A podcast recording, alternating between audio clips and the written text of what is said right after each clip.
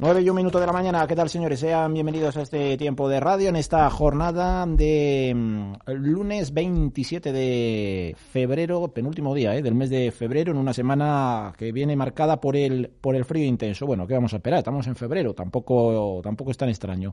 Vamos a ir saludando a nuestros eh, habituales. Jesús Puente, buenos días. Hola, buenos días. Eh, hablamos también con José Ignacio Delgado, buenos días. Muy buenos días. Gonzalo Navarro, buenos días. Buenos días a todos. Guillermo Pérez Toril, muy buenos días, doctor. Buenos días. Y también con Juan Alonso. Hola, buenos días. Bueno, hablamos el otro día de la previa o de, los preparativos que se estaban haciendo con el eh, estatuto, porque no solo se ha celebrado el 40 aniversario del estatuto en Castilla y León, también he visto que en otras comunidades autónomas, por ejemplo en Madrid y demás, también se ha conmemorado el 40 aniversario del estatuto de, del estatuto de Castilla y León, ¿no? Es lógico, es cual todos los que entramos ya eh, eh, en el en el pelotón, por decirlo de alguna forma. Los que no éramos comunidades históricas estamos por ahí sobre esas fechas todos. Bueno, ¿qué, qué sensaciones? Bueno, tampoco hubo grandes, grandes celebraciones, ¿no? Pues unos discursos y, poco, y poco más, ¿no? Eh, ¿Qué sensaciones tenéis de esa celebración del estatuto? ¿Vosotros, vosotros cómo lo vivisteis? ¿O de alguna forma especial? ¿Os llamó algo la atención en, los, en las alocuciones de los que hablaron? A ver, venga, Jesús, por si acaso que, que estás ahí un poco con la cobertura un poco tente, eh, eh, en, en, eh, tente tieso, ¿no, Jesús? En equilibrio, sí, es que estoy muy hacia una reunión que, que, me va a llevar un poquito más, de, irme un poquito antes. Vamos a ver, la sensación, yo no estuve eh, presente porque eh, no, no, no, no fui finalmente, ¿no?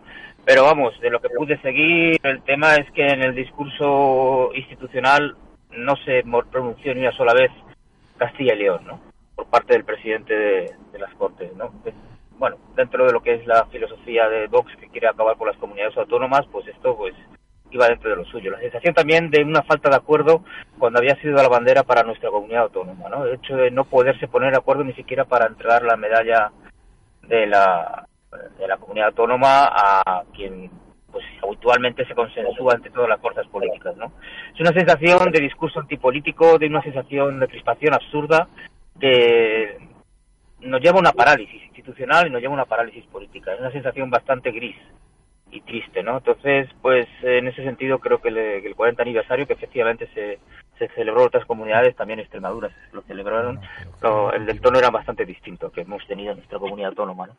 creo que desde que Vox está en las instituciones se está consiguiendo ese objetivo, que es hacernos todavía más distantes de nuestra comunidad autónoma.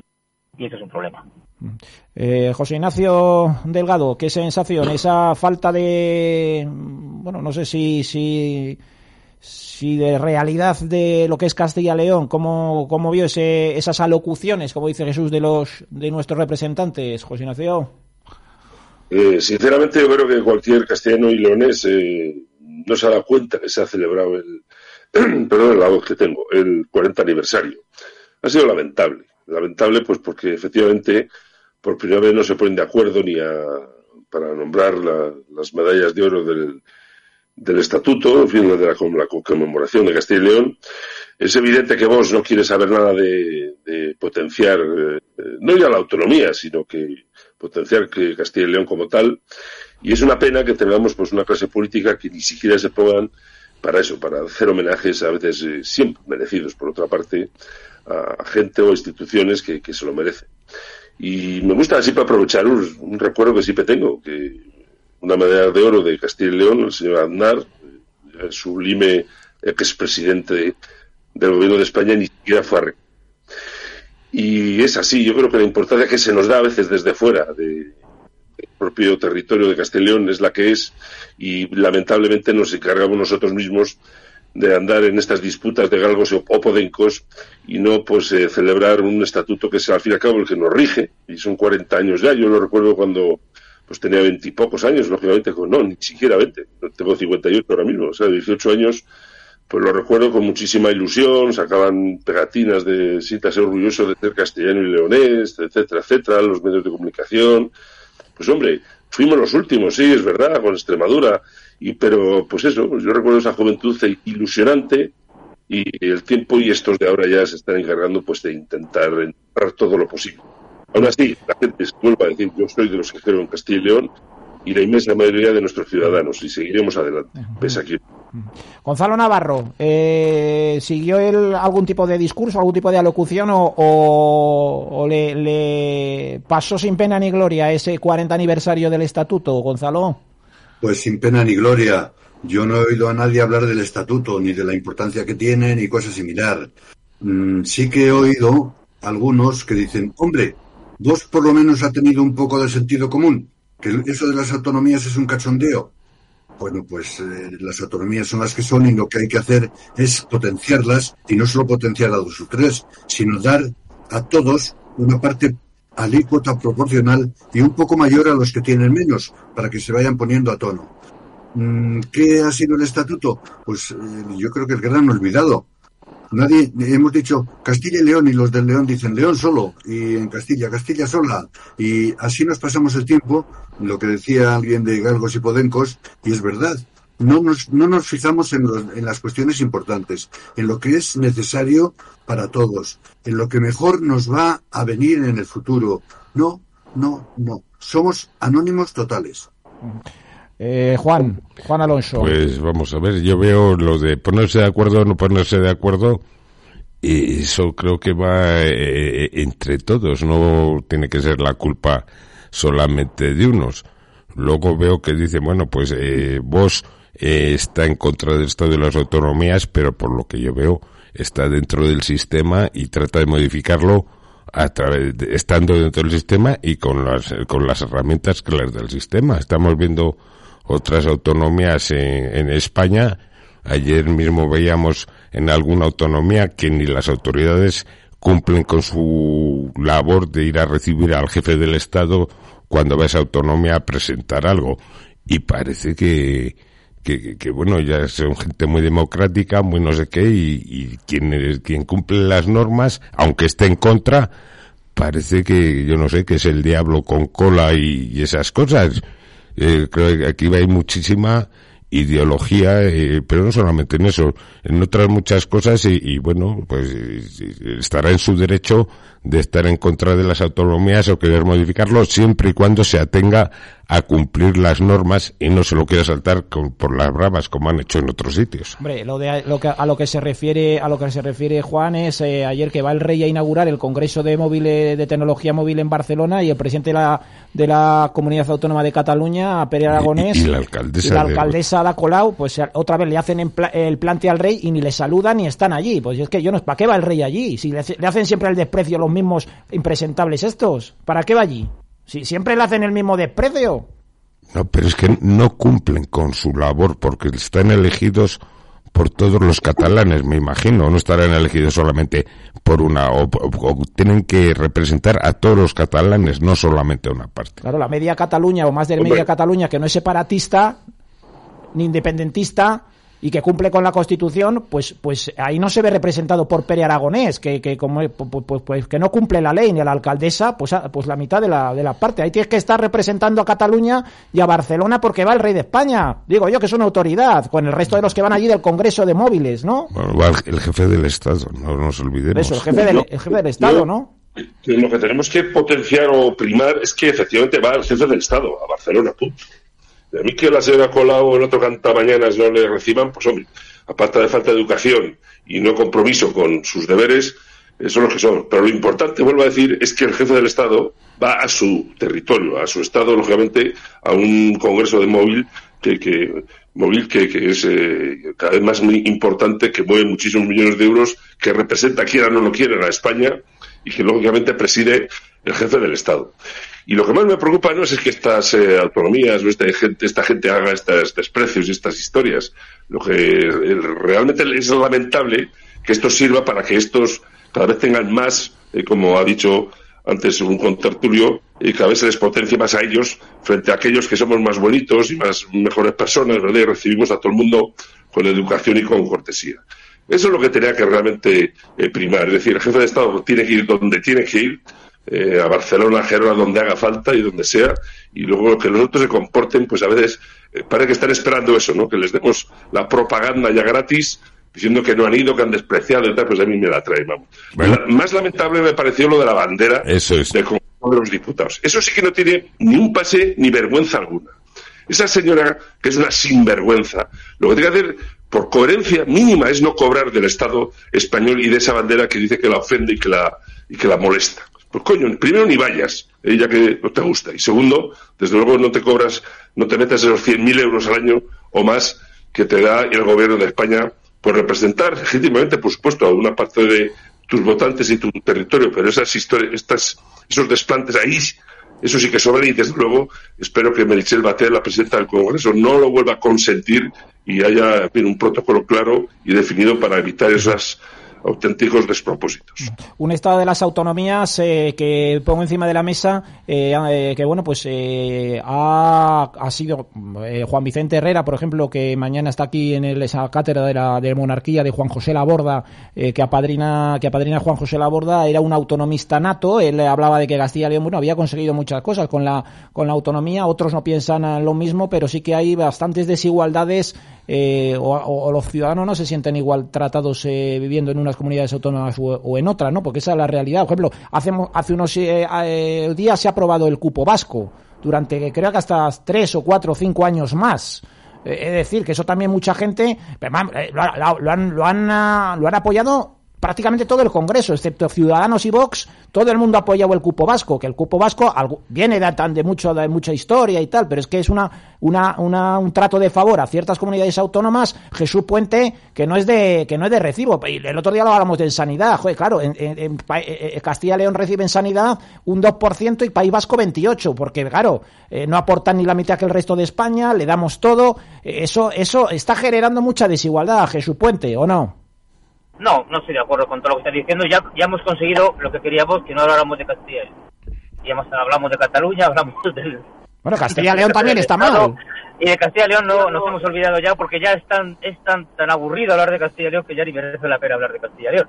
Se habla de que esa señora gana no sé cuántos, pues tenemos un vicepresidente sin funciones que gana 80.000. También. Es decir, parece ser que, que, bueno, que ya lo damos por perdido, que, que Castilla ya no tiene, ya no tiene ningún futuro, ¿no? Y habláis de la figura de, del anterior de, Herrera, ¿no? Pues bueno, pues yo creo que es por eso lo que hemos perdido, precisamente esa visión que tenía Herrera y que tenía el Partido Socialista, que conseguían llegar a acuerdos, aunque no estuvieran de acuerdo en, en, en, muchas cosas, pues eso es lo, es lo, que hemos perdido. Y esto es lo que nos debería de preocupar. Y no es verdad que no se nos ponemos de acuerdo porque todos tenemos la misma grado de culpa, no es cierto. Yo creo que desde que está muy claro quién ha roto con esta tendencia y quién ha roto con con esta capacidad de diálogo que teníamos en esta comunidad autónoma, con los sindicatos, con las políticas de, gran, de gran calado. Ahora mismo hay, hay, un grupo político que no quiere que se lleguen a esos acuerdos, ¿no?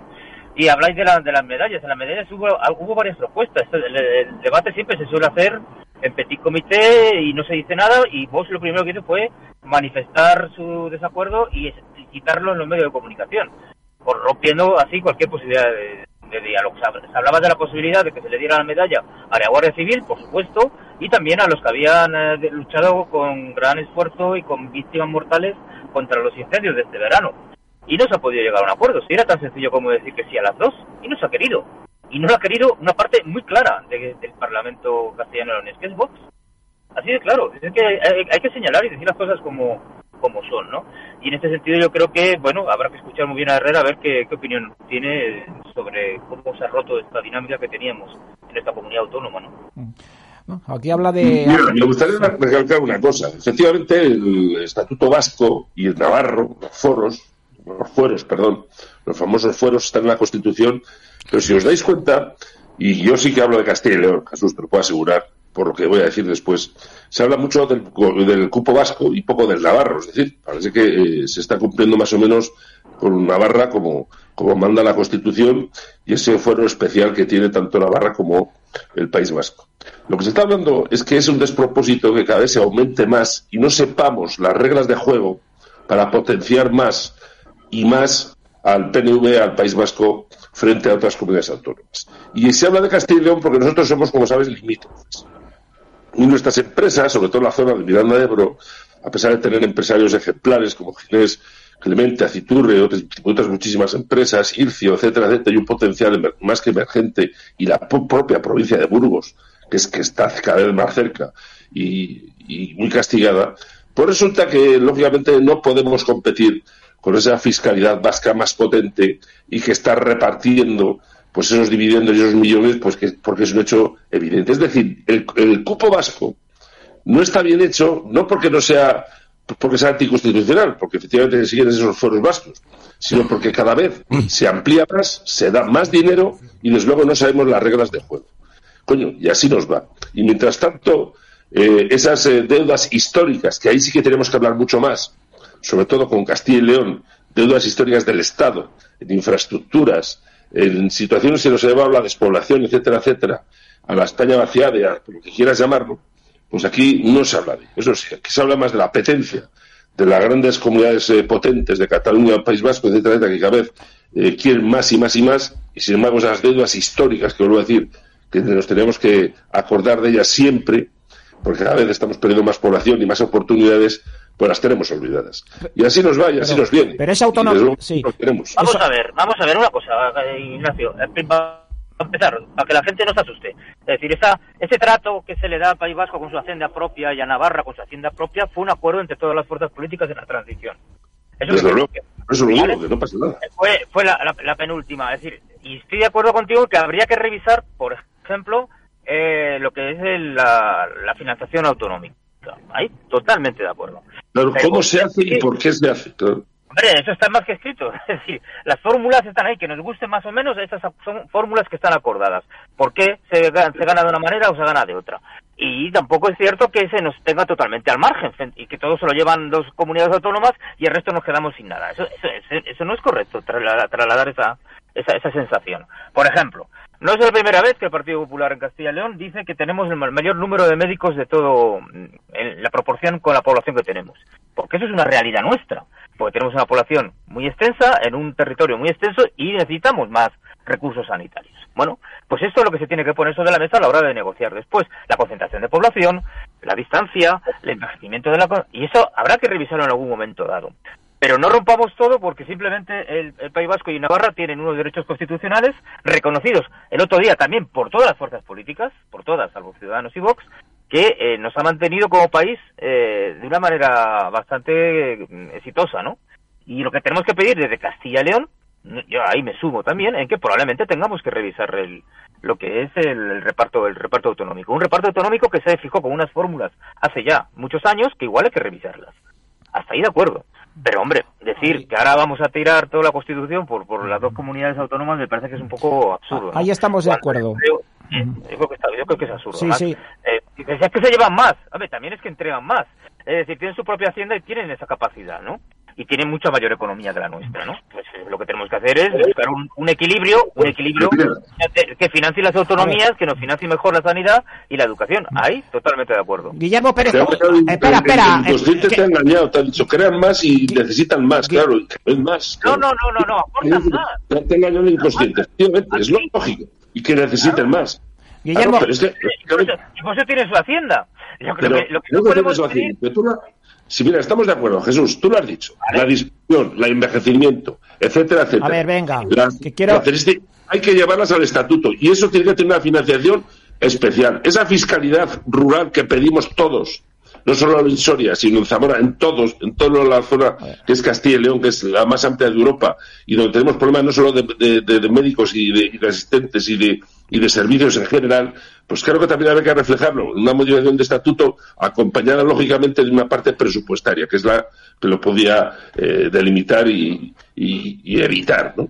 la Unión Europea y con la Unión Europea que no se pueden hacer tratamientos fiscales de manera generalizada, tienen que estar justificadas como se ha hecho con Soria y con Teruel. Entender, eh, eso hay que entenderlo también. En el tema como siempre la pone como se hace en muchos lados, en el tema, las escocesas, pero, vamos a pedirlo. En el tema sanitario, eh, Guillermo Guillermo Pérez Toril, que decía Jesús, evidentemente, claro, eh, no es lo mismo Castilla-León, que son 90.000 kilómetros cuadrados, la segunda o la primera comunidad autónoma más grande de España, de España de Europa, con el País Vasco, que, con la que, que tiene una, una extensión entre las tres provincias vascas, que es la mitad de que la provincia de Burgos. 7.000 kilómetros cuadrados, cuando Burgos tiene 14.000. Claro, no es lo mismo, pero es que encima, que, que, encima tienen el cupo, el cupo que está aprobado en la Constitución, etcétera, etcétera. Eh, Guillermo Pérez Toril, eh, médicos y enfermeros se van al País Vasco a trabajar. Eso es igualdad. ¿Qué dice la Constitución?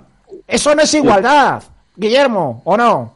Hombre, yo creo que no es igualdad está ocurriendo en el ámbito sanitario y en, bueno, y lo hemos comentado también en otras, en otras profesiones de funcionarios públicos, ¿no?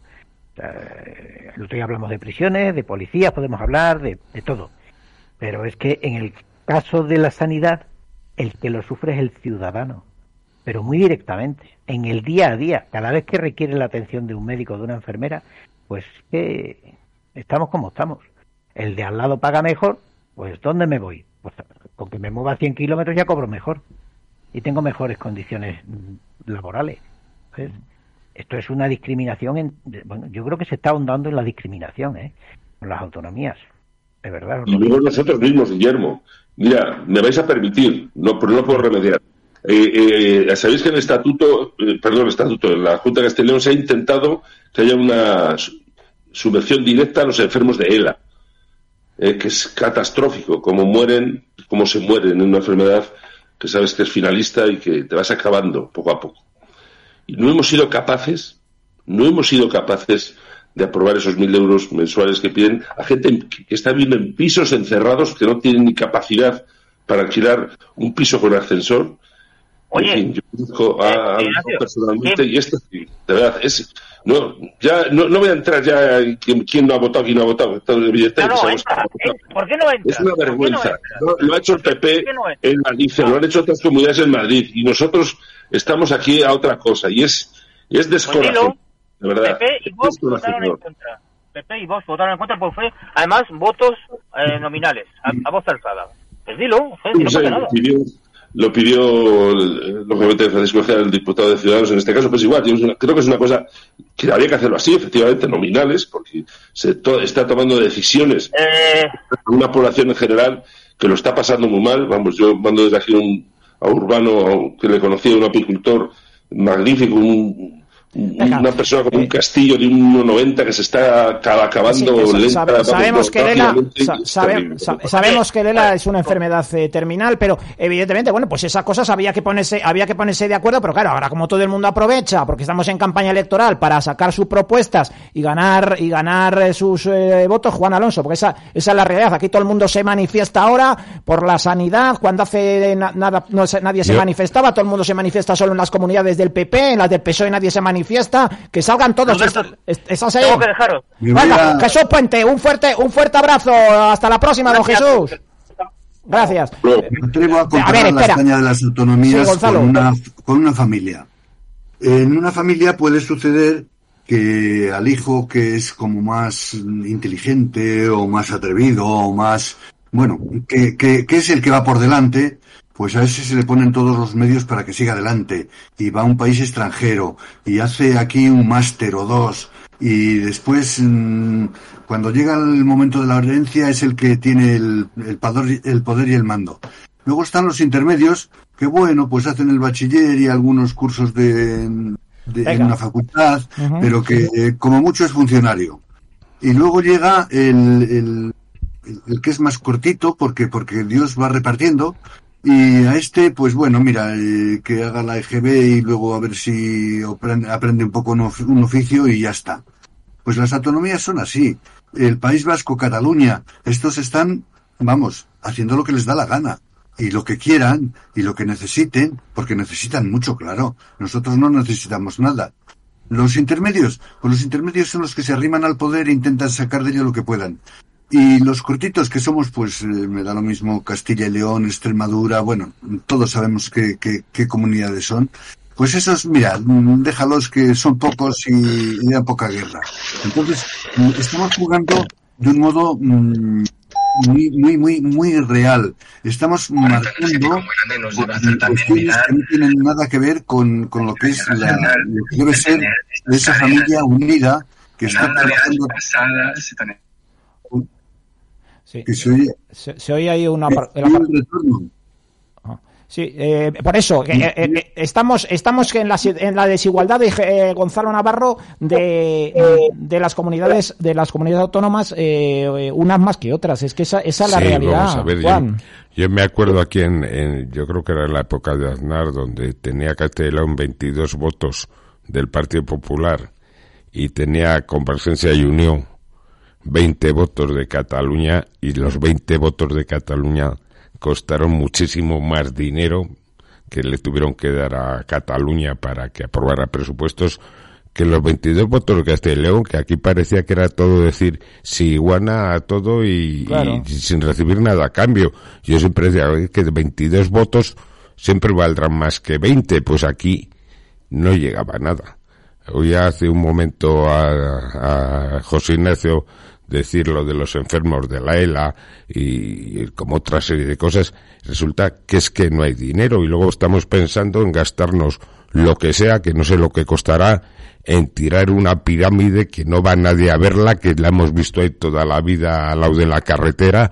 Yo he pasado muchas veces por ahí, nunca he parado, sé que es un monumento de algo de los italianos, un monumento funerario, y nunca le he dado más importancia. A mí me parece absurdo gastarme ni un euro en, en, eso porque creo que no va a ningún sitio y en lugar de meter el dinero en otras cosas que las que se, que se pueden sacar provecho estamos pensando en gastar un dinero en tirar algo que no nos va a dar ningún beneficio para nada, mientras hay otras necesidades, yo lo veo absurdo. Por mi parte, yo no he visto nunca parar ahí a nadie ni nada.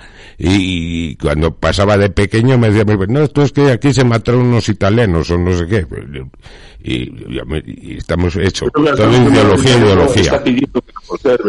Pero mira, yo creo que la sensación del ciudadano, cuando con nuestros impuestos, que es de todos, ven que se reparten mal y me vais a entender el ejemplo que voy a poner ahora. ¿Eh? Yo recuerdo cuando yo soy funcionario de prisiones, como sabéis, y empezaron a hacer estas eh, macrocárceles de Soto del Real, fin, sus piscinas, sus, avenidas, sus parques. Pues claro, yo decía, vamos a ver, que, que estos ciudadanos que efectivamente han incumplido con la ley, tienen todos sus derechos, menos el de la privación de libertad, tengan piscinas, unos gimnasios que te, que te mueres, tal, coño, y los de mi pueblo, y los del pueblo de al lado, y los de Valdeante, y los de Espinosa, no tenemos ni dónde secarnos en un charquito en el río, me parecía infame y me lo sigue pareciendo. Pero ya cuando hacen, por ejemplo, que la gente igual no lo sabe, una prisión Zaballa, ahora ya tiene competencias el País Vasco, que tiene una piscina cubierta, espectacular, señores, que seguramente les haga falta, ¿eh? seguramente. Pero vamos, me parece a mí que más seguramente les hace falta muchísimos más ciudadanos de Castellón y de cualquier parte de este país que honradamente están trabajando todos los días y pagando sus impuestos. Quiero decir con esto que de luego es insultante cómo se reparten y cómo se derivan los impuestos en este país. Ya cuando hay unas comunidades autónomas, vuelvo a decir, ya rizando el rizo y haciendo piscinas cubiertas magníficas, cuando hay sitios que no, vamos, no se pueden ni, ni llevar casi el agua a la boca, como nos está pasando en muchos pueblos de Castilla y León. Y ahí es donde viene el cabreo, pero es que lamentablemente nos quejamos poco y mal en Castilla y León. Y así nos va. Es donde viene. estemos aguerridos y pongamos las piedras a cuartos. José Ignacio, yo conozco el caso de Archidona, donde se inauguró una prisión hace como tres años, una cosa así. ¿Dónde está eso? En Málaga. Hicieron una jornada de puertas abiertas para que la gente del pueblo conociera la prisión antes de, de que estuviera con, internos. Y tiene una piscina cubierta también. La piscina no se la enseñaron a nadie del pueblo porque en el pueblo no tienen piscina. Claro, claro. les olvidaría, hombre. No, no, tenían instrucciones de enseñar todo menos la piscina. Eh, pero eso, eso que dice de, de, la discriminación entre comunidades autónomas, lo hemos dicho, lo hemos visto, ¿verdad, Guillermo, en medicina, pero también lo vemos en infraestructuras que Castilla y León, lo de Cantabria, lo que está pasando en Asturias, lo que está pasando en Extremadura, la gente en Extremadura con el tren, es que, es que de, es de auténtica, de auténtica vergüenza. Guillermo Pérez Toril, el tren que, que, tanto inauguraban de que iba a llegar a, 300 por hora va a 90 y bueno, si para llegar de Madrid a Badajoz o a Cáceres eh, es como en, los años 40. Eh, Guillermo, ¿es así o no? Sí, y además cuando fue a inaugurarlo, bueno, lo que han llamado AVE, que no es, no es un AVE. Claro. hace poco mm, tuvieron que llevarles en autobús desde Plasencia al tren porque ni siquiera tiene parada en Plasencia, ¿eh? Plasencia es el segundo núcleo urbano de, la provincia de Cáceres.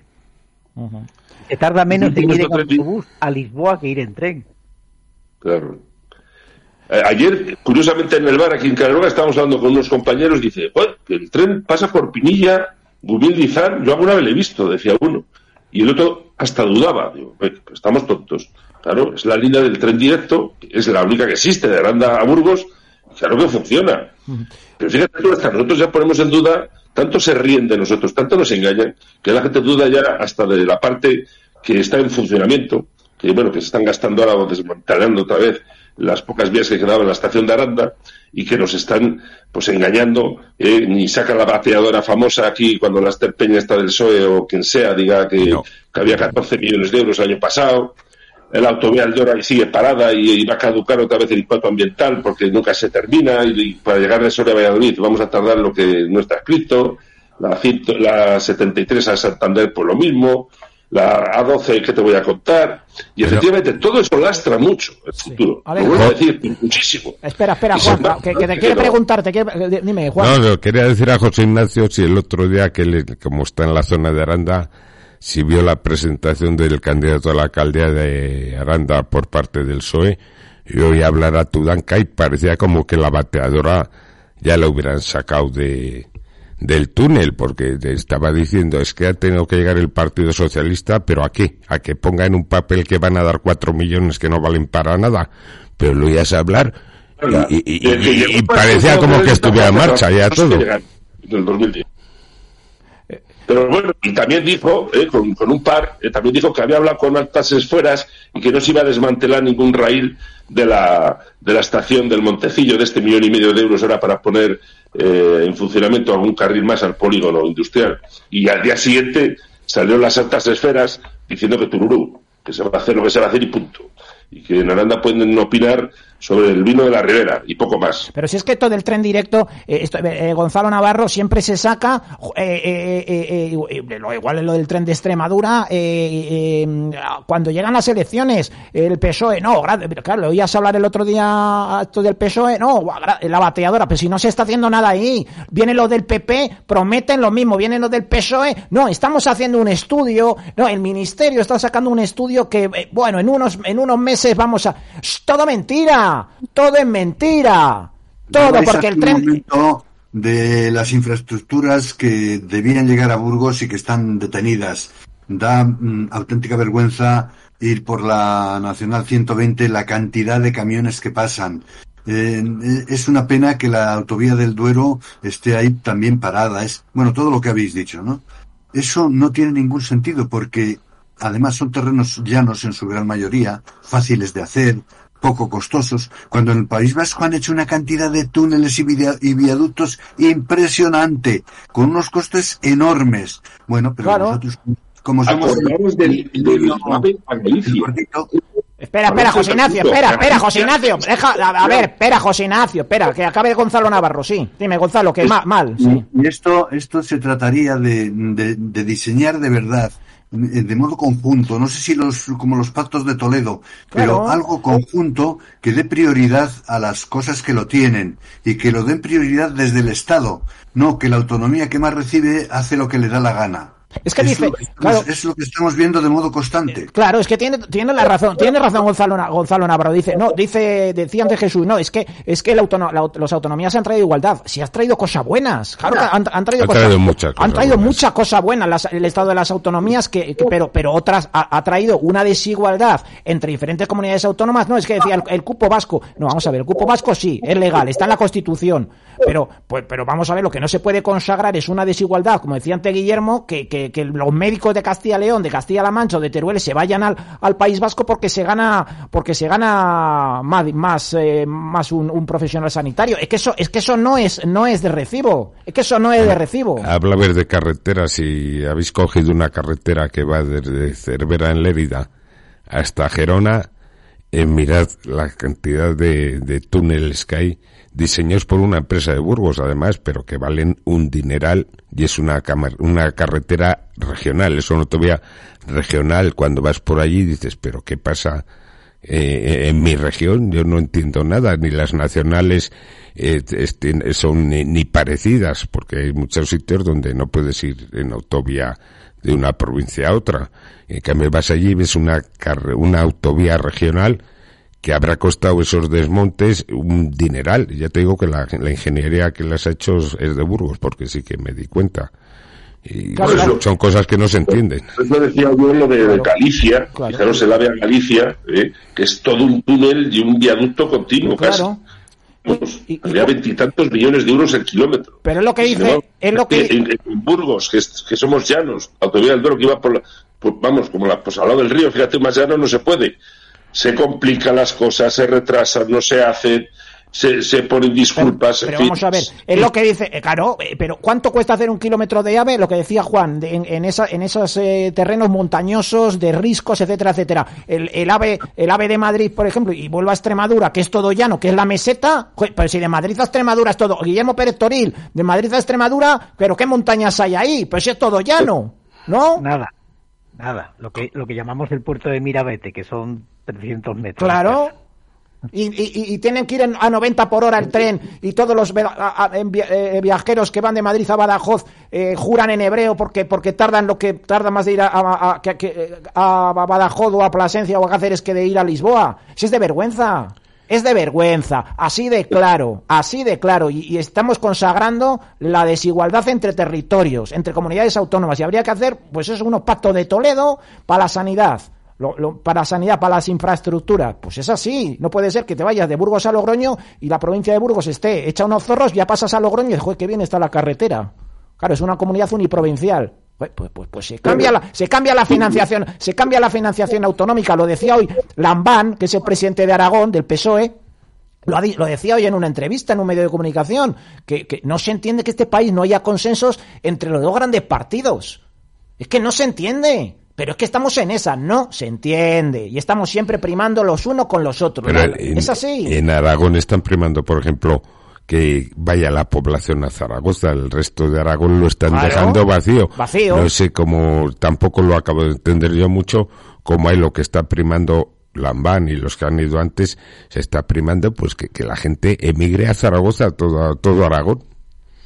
No, no, y, y dijo, Más de la mitad de la población vive en Zaragoza, ojo al dato. ¿eh? Eso sí que es preocupante. Muy, muy. Pero bueno, es una cuestión singular de Aragón, yo la conozco un poco y desde luego no lo están haciendo bien, efectivamente. No, no puede ser que Zaragoza tenga ya casi un millón de habitantes y el resto de la comunidad se va a quedar en la, en la mitad. Claro, claro. Y, y- en el tema sanitario, y vamos a ir en- enseguida concluyendo, eh, Guillermo Pérez Toril, eh, ahí que habría que, ahí el cupo, el cupo vasco, y me dirían, joder, que, que el cupo vasco, bueno, el cupo vasco, cupo navarro, u otras comunidades autónomas que reciben también más. Habría que hacer una refinanciación o una financiación autonómica, que esto está pendiente por parte de todos los gobiernos que vienen, del PP, del PSOE, de cualquier signo político, no se ha abordado la financiación autonómica. Y no es normal que aquí eh, se reciba lo que se recibe y en otras comunidades autónomas, Valencia, por ejemplo, la comunidad valenciana siempre se ha quejado que está infrafinanciada, que con toda la gente que hay allí, que es una eh, comunidad muy poblada, recibe, es que en Valencia también se quejan de que reciben una, una, una- miseria con respecto, por ejemplo, a Cataluña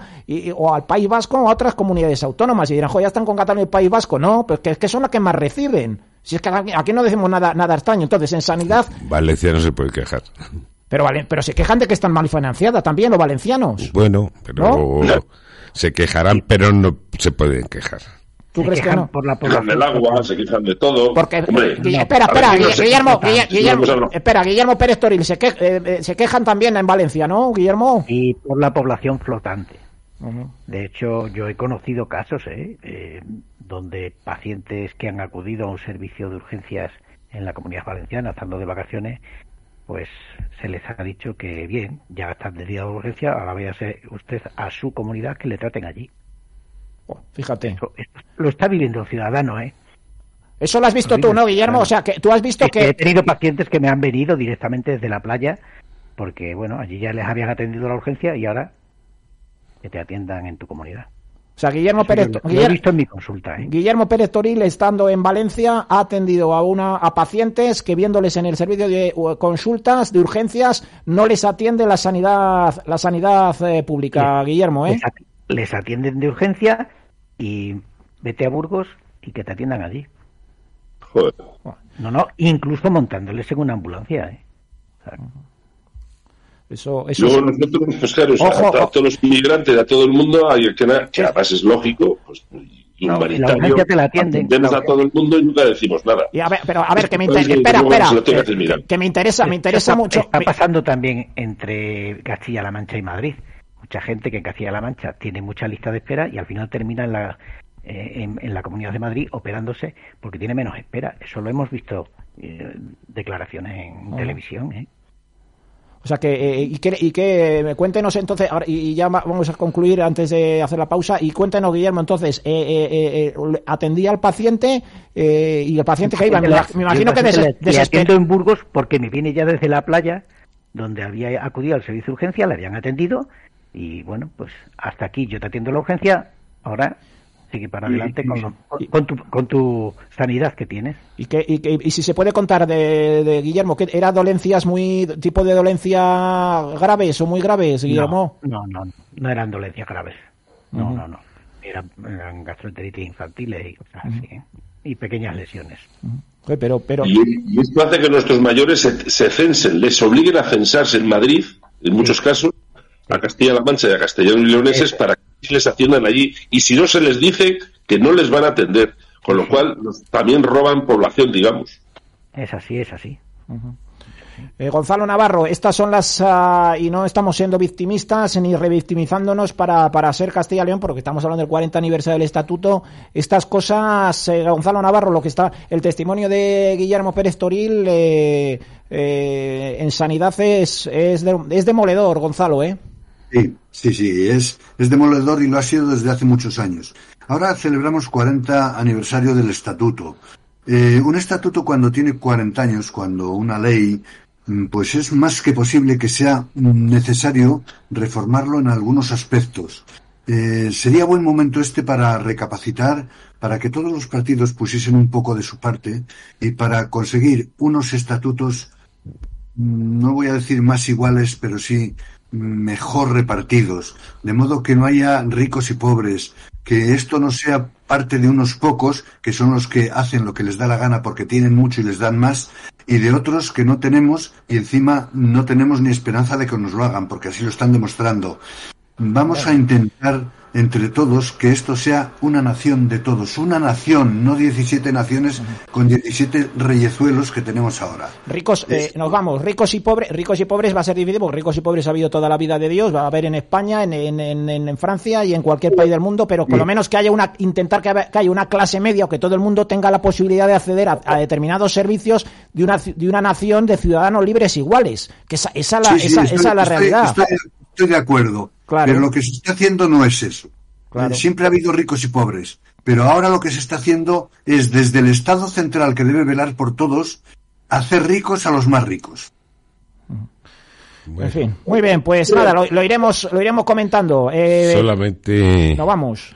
Un apunte, que a mí me parece que la Constitución española admite absolutamente todo pero que quien quiera cambiar las cosas, que las cambie ateniéndose a, las reglas del juego. Claro, a la legalidad. No cambiando las reglas del juego a mitad de partido y el que las cambie, que tenga sus consecuencias, que no te saltes la ley a la torera y que no pase nada. Muy bien, con esa reflexión nos quedamos, la iremos desarrollando. Gracias, eh, Juan Alonso, un fuerte abrazo, hasta la próxima. Hasta la próxima. Eh, Gonzalo Navarro, un fuerte abrazo, gracias.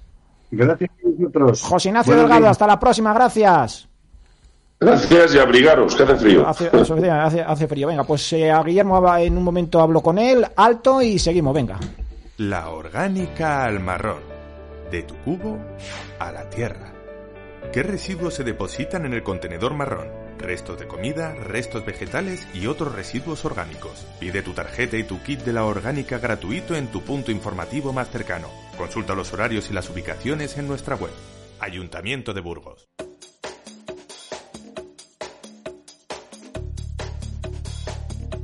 Bueno, pues restan 15 minutos para llegar a las 10 eh, de la mañana. Como siempre, a estas horas abordamos eh, o charlamos con nuestro Guillermo Pérez eh, Toril. don Guillermo, buenos días de nuevo. Buenos días. Bueno, la verdad que ha, dejado, con ese testimonio, ha dejado de patada a la tertulia. La verdad que mucha gente no sabe lo que está, lo que está pasando, pero es, es tremendo que en un mismo, en, una, en un mismo país, no en un mismo nación como es España, haya esas, esas diferencias entre comunidades autónomas y, no te quieran tratar de, de una dolencia eh, por ser de otra comunidad autónoma que está a 500 kilómetros de donde estás veraneando. La verdad que es un, es un sinsentido, doctor. ¿eh? Pero esto es lo que hemos construido, ¿eh? Sí. Esto es lo que hemos construido. Sí, sí, la verdad que... 17 carteras de servicios distintas, en fin, eso es. En fin, venga, pues vamos, eh, pero sí que sí que habría ya, esto también nos, nos llevaría mucho mucho tiempo de radio, sí que habría que hacer una especie de lo como, como hemos dicho antes, una especie de pactos de la Moncloa, en este caso pactos por la sanidad, eh, para, para, poner blanco sobre negro de lo que está de lo que está pasando y, dejar fuera las ideologías y, sentarse todos encima de una mesa o en una, alrededor de una mesa eh, todos los territorios de, nuestro país y, poner encima de la mesa lo que está lo que está pasando pero creo que tal y como está la situación ahora mismo doctor eh, me resulta muy difícil eso hombre y parece que ya nos hemos olvidado de la gestión de la pandemia como hemos tenido 17 posiciones distintas. Es verdad. Bueno, bueno, bueno. Ya es que se nos ha olvidado, ¿eh? Sí, porque se hablaba del Consejo, se acordará, doctor, ¿verdad? Que se, hablaba del Consejo Interterritorial de Salud, etcétera, etcétera, que se iban allí a reunir eh, el presidente con los 17... ¿eh? Cada uno hacía lo que quería, ¿eh? Sí, sí, efectivamente, cada uno hacía lo que quería, eh, totalmente de acuerdo. Así es. Pero la gente no se acuerda de eso, ya ha sido hace tres días. Bueno, y eso lo hemos vivido en nuestras carnes, pero es que eh, no hemos dejado de vivir lo que sigue ocurriendo y es que hay distinta sanidad en una eh, en una comunidad que en otra. sí, sí, efectivamente. todo, todo distinto. Y, algunos y algunos se, que se permiten el lujo eh, de, escribir libros, la, la, mejor gestión de la pandemia, como como como, como algún ministro en su día de sanidad hizo y ahora aspirante a en alguna comunidad autónoma. Hace falta tener desfachatez para hacerlo, para, para escribir un libro de la mejor gestión de la pandemia. Pero si no sabemos ni los muertos que ha habido en la pandemia. Y, escribimos... Ni el, panel de expertos. E, efectivamente, ni el comité de expertos. Y escribimos un libro para qué? Para darnos jabón de lo bien que hemos gestionado la pandemia. Pero si España ha sido el país que más muertos ha tenido después de Perú, según la media de habitantes. Hace falta tener desfachatez, en fin. Venga, vamos con eh, vamos con más cosas, eh, doctor. Bueno, eh, estamos con la, atención primaria de la sanidad pública, pero ojo que aquí hemos levantado también hemos puesto el foco en la sanidad en la sanidad privada, que como siempre complementa a la pública porque son primas hermanas, son son son hermanas las dos sanidades, pese a que en la quien duela. Y, aquí dijimos que, en Sevilla esa huelga de la sanidad privada, porque los profesionales ya no pueden más, eh, sí va a extender, ¿verdad, doctor? Como, como una mancha de aceite y, cómo, cómo, es, cómo, está, cómo está ahora la situación. Usted que tiene ahí buenas, buenas fuentes, Guillermo. De momento, Sevilla ya ha completado cuatro jornadas de huelga. La, se están haciendo un día a la semana, ¿eh? Y han convocado para el mes de marzo otros cuatro días, el 6, 14, 22 y 30 de, de marzo. Eh, ellos ya han pasado a esa acción. El resto de provincias todavía lo que está, no hemos pasado a la acción de los, de los paros. Mm, a ver, después de 30 años cobrando lo que cobramos, pues tampoco es cuestión de hacer las cosas deprisa y corriendo. Mm, lo que estamos pidiendo a las aseguradoras es que se sienten a negociar los baremos con los médicos. Que se sienten. Que se sienten. Todavía no hemos pedido. Es que no se sientan. Y los médicos ya tenemos nuestra organización preparada para poder intervenir en ese conflicto. No es competencia de los colegios de médicos. El colegio de médicos eh, lo que tiene que velar es por la... Mm, a ver, porque en todo caso esas negociaciones se produzcan dentro de, las normas correctas, pero el colegio médico tiene que mirar por la calidad asistencial que se pueda dar a, los pacientes fundamentalmente por eso, beneficio de los pacientes y desde luego la regulación de, lo que es el estamento médico. Mm. Porque en la Junta Castilla, en la Junta de Andalucía, doctor, nos, eh, nos anticipó que sí que habían, por lo menos sí que había, se habían venido a negociar o a sentarse encima en la mesa en Andalucía, en la Junta Castilla-León con las aseguradoras, creo que, que sí que habían logrado sentarse, ¿no, Guillermo? Pero bueno, de momento no se ha llegado a nada más, solamente se han sentado. Se han sentado. en esa fase pues todavía están en esa fase, pero cuatro días de huelga más convocadas por, eh, en, en, Sevilla y, bueno, pues veremos lo que pasa. Hacemos desde aquí un llamamiento a las aseguradoras, que es que los colegios de médicos no pueden hacer nada, ahí tienen que ser las aseguradoras las que se sienten a negociar, lo baremos que se paga a los médicos. Que es que no puede ser, es que no puede ser que después de 30 años la baremación económica de un médico en la sanidad privada esté sin revisar. Es que es, es, es, es deplorable, Guillermo. Así es. Y cuando a ver, de hecho, alguna aseguradora para decir que no, sí que hemos subido. Mm, cuando suben, estamos hablando de céntimos. céntimos. Céntimos por médico. Y además, lo que viene a demostrar que son ellas las que imponen el precio. Lo hacen sin más. Oye, que te confirmo que te voy a subir. Cuando ves las cosas, 27 céntimos. Y me estás vendiendo aquí una carta de que me vas a subir. Bueno, pues esas, son las cosas que estamos viendo. Pero intentan taparse, pero no, mire usted que, que desde el año 89 no se ha sentado a negociar. Fíjate. Qué vergüenza, veintitantos, veintitantos céntimos. Es que es eh, eh, encima, encima con esos planteamientos eh, de céntimos sobre la mesa, no, eso no es casi, no, es reírse de uno, pero es, es no tener, eso Guillermo es no tener voluntad de llegar a un acuerdo. Las cosas como son, ¿no?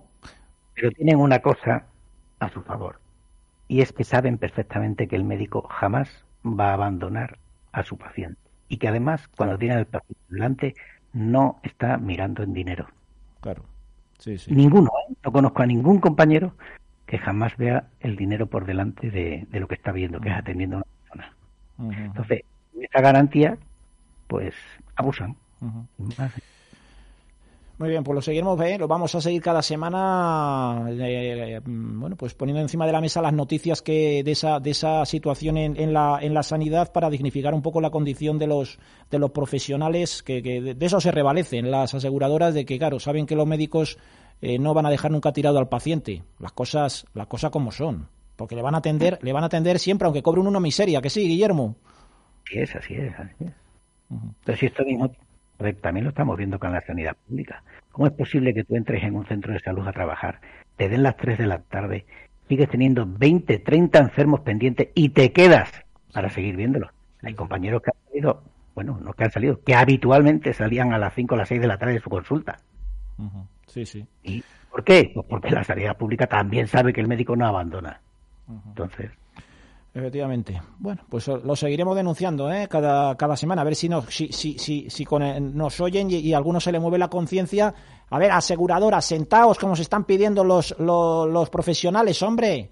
Hay que dignificar eso, pues lo vamos a seguir diciendo. Más cosas. Eh, esta semana, como nos anticipaba, nos anticipaba también hace una hace siete días el eh, nuestro Guillermo Pérez Toril, se celebraba junta directiva del eh, Colegio de Médicos de, de Burgos. Eh, bueno, eh, doctor, ¿qué, qué sensaciones? ¿Qué, ¿De qué se habló allí? ¿Hay alguna, alguna noticia mm, digna de comunicar, doctor?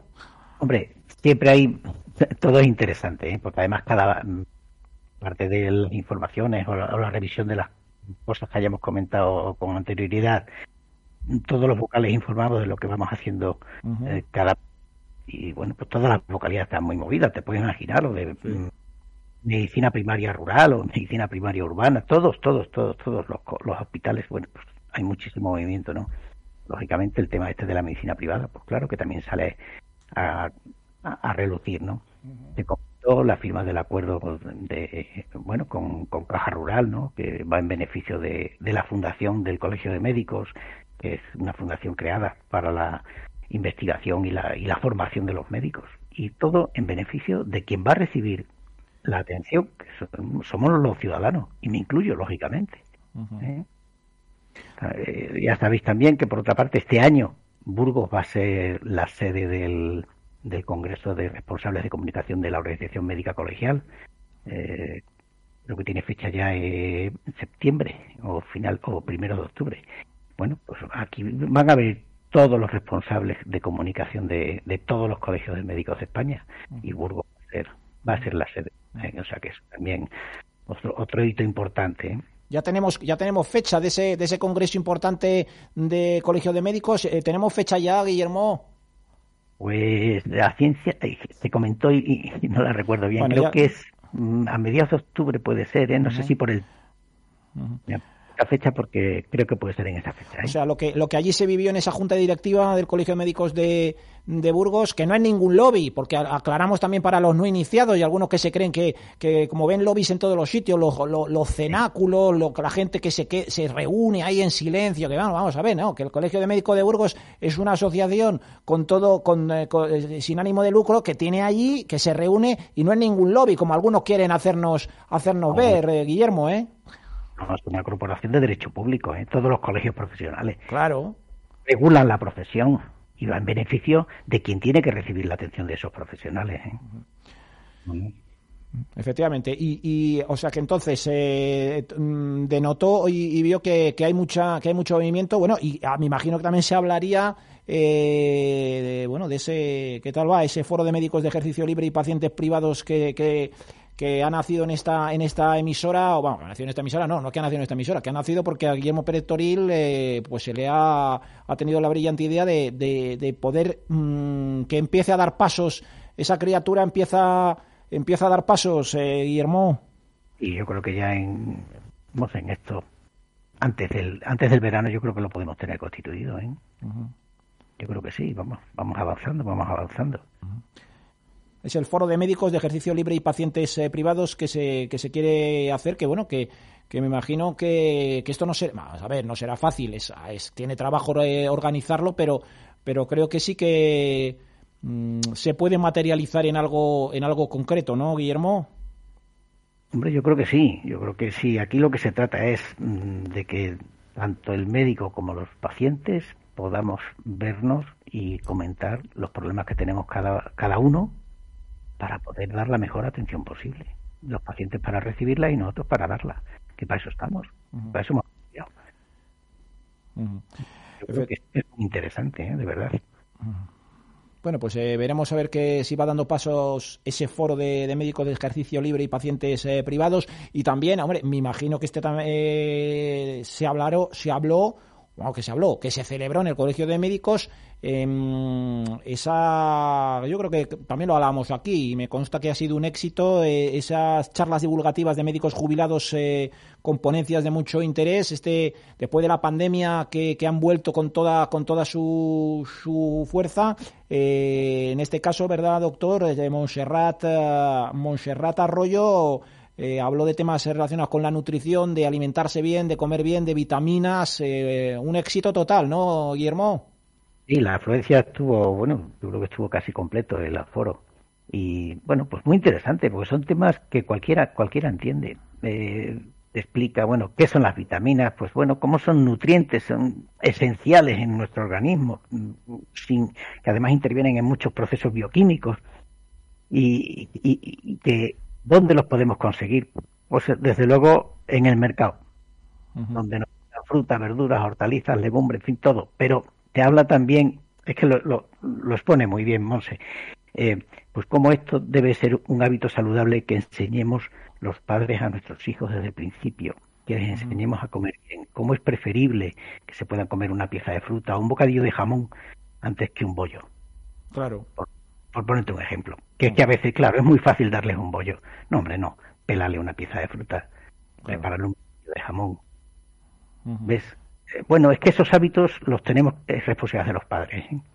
Los padres tenemos, si nosotros desde el principio, desde niños, les, les habituamos a, una buena forma de comer, y seguro que nosotros hemos comido mejor de lo que están comiendo nuestros hijos. ¿eh?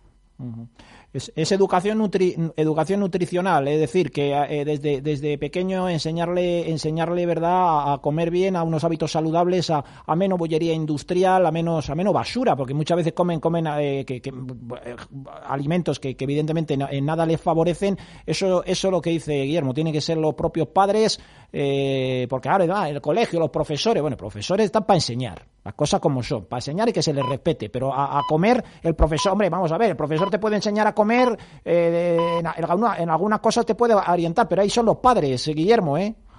El hábito se tiene que aprender en casa. En casa. Claro. Efectivamente, tiene, tiene, que ser en, casa. Pues es... Estas, charlas son muy interesantes, porque son, ya digo, ¿eh?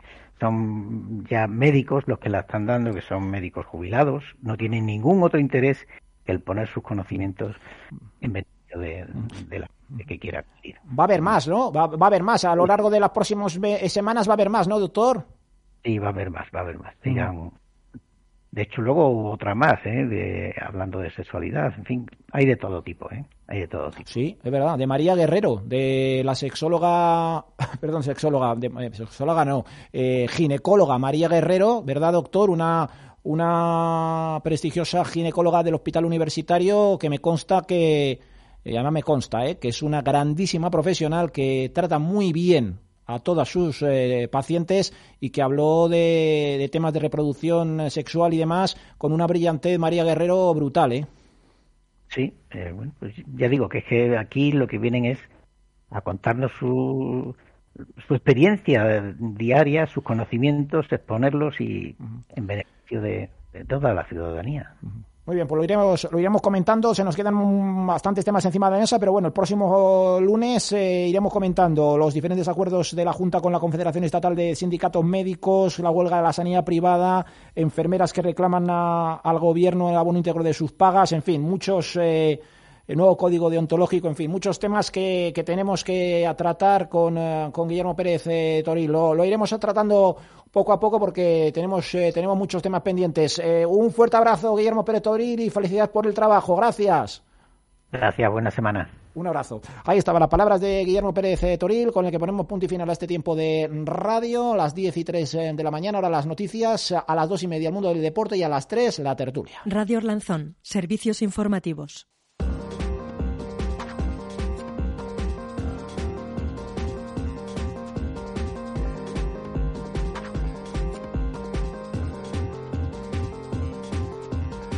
Buenos días, dos minutos pasan de las 10 de la mañana.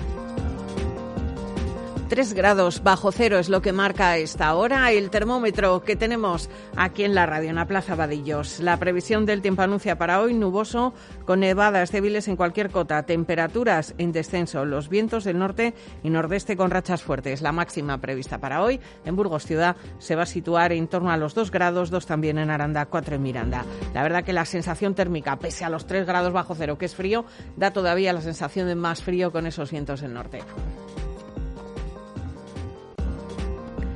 Echamos un vistazo a la última hora que facilita la Dirección General de Tráfico. A esta hora está cerrado el puerto de Lunada y hay nivel rojo, es decir, prohibido camiones y articulados, prohibido autobuses, obligatorio cadenas o neumáticos de invierno en Río Seco, en la Burgos 570 y en el puerto de la Sía. Hay nivel amarillo en Fresneda de la Sierra. Eh, está prohibido camiones y articulados. También hay nivel amarillo en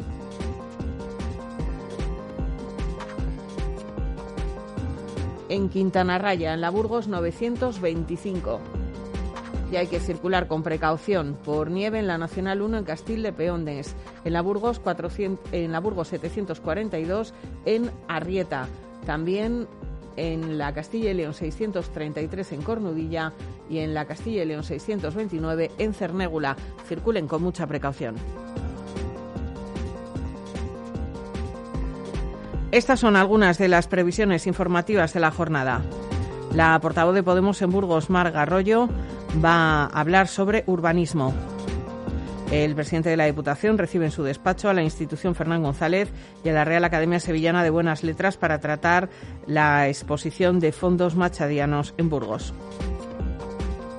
La candidata a la alcaldía de Burgos, Cristina Ayala, va a presentar un proyecto de urbanización para mejorar la movilidad de la ciudad.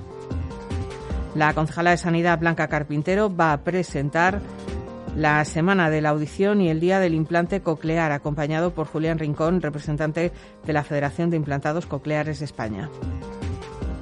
La concejala de Cultura, Rosario Pérez Pardo, presenta el programa La Escuela al Teatro.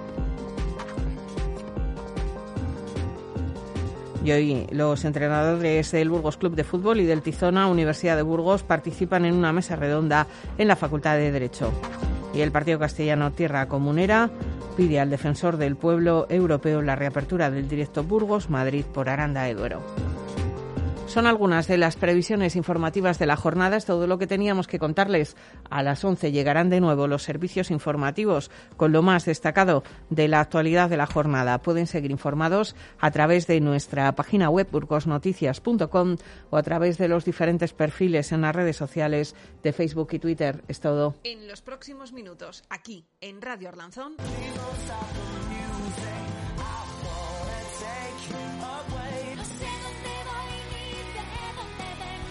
Orlanzón.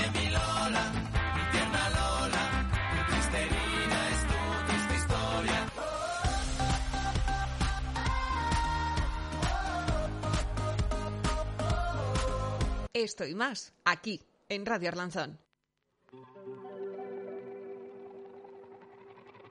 We were good, we were gold, kind of dream that can't be sold. We were right